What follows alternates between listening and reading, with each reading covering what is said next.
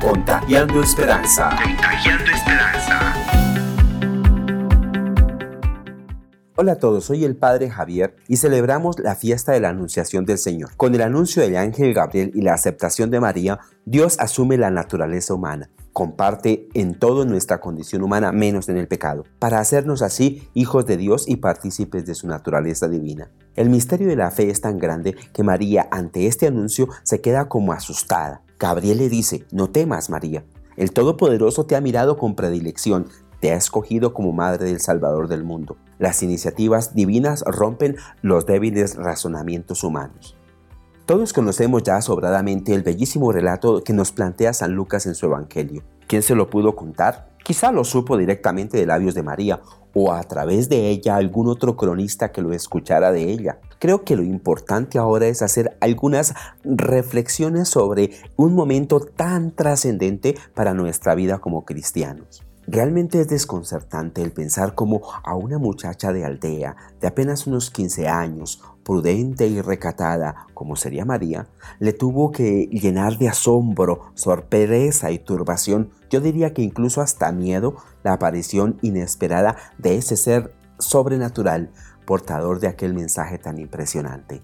Es cierto que a todas las jovencitas de Israel se les pasaría alguna vez por la mente la idea de que pudieran ser ellas las elegidas para madre del Mesías. Pero aún así, a esa edad no se está preparado para esas sorpresas, por mucho que lo haya deseado vivamente. Seguro que María no se consideraba digna de tal honor. Uno queda abismado y estupefacto por la infinita humildad, por la enorme sencillez y naturalidad con la que esta adolescente, casi una niña, asume el gran misterio de la encarnación. Qué entereza, qué madurez espiritual revelan sus actitudes, sus dudas y sus palabras llenas de acatamiento a la voluntad de Dios. Aquí está la esclava del Señor, la servidora humilde y dócil que acepta lo que el Señor disponga sobre ella. Y esta fue la forma de actuar de María a lo largo de su existencia, Toda la vida de María está caracterizada por ese espíritu de aceptación y de ofrenda.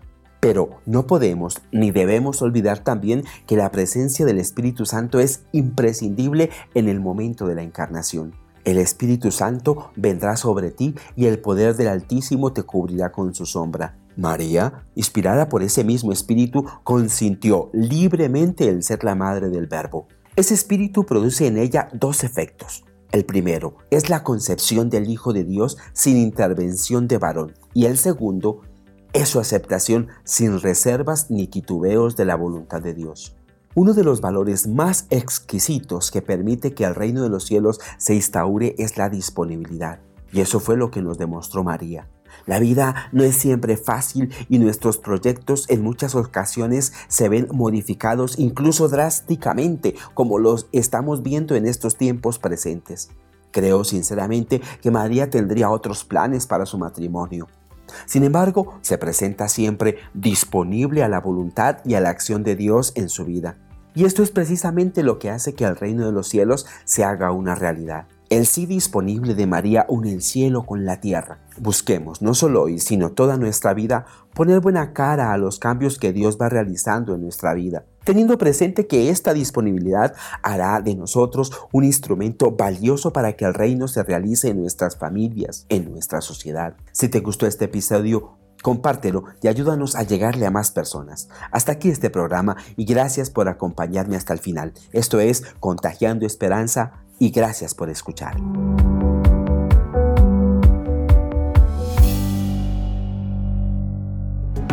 con Tagueando Esperanza. Con Tagueando Esperanza.